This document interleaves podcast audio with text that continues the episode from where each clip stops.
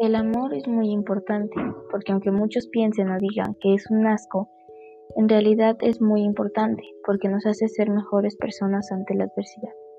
Muchos piensan que el amor es solo de pareja, sin embargo existe también el amor de familia y el de amigos, que también nos dan fortaleza en los problemas.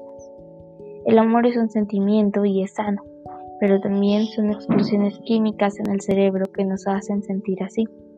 Algo interesante que me dijeron un día es que una persona se enamora en cuatro minutos, cada seis meses, a largo o corto plazo. El amor desaparece y creo que es muy revoltoso. Mi nombre es Melanie Soe, soy de segundo grado de secundaria y este es mi proyecto de la materia de español.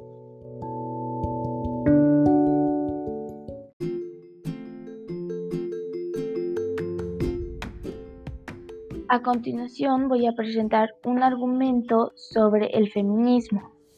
El feminismo apoya a las mujeres y ayuda a luchar por un trato igual. El feminismo, según Amnistía Internacional, no habla de superioridad ni discrimina al otro género, simplemente combate las desigualdades que sufren las mujeres. Todos deberíamos ser feministas porque el feminismo no reprime, porque nadie calladita se ve más bonita, según Kate Natera.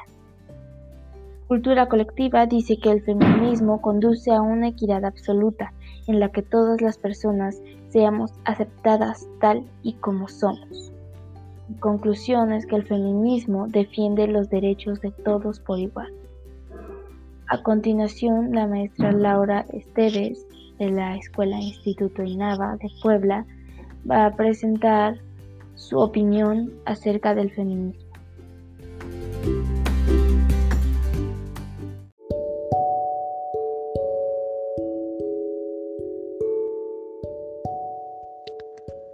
Hola, hola, buenas tardes. Bueno, eh, les voy a dar mi opinión sobre el feminismo.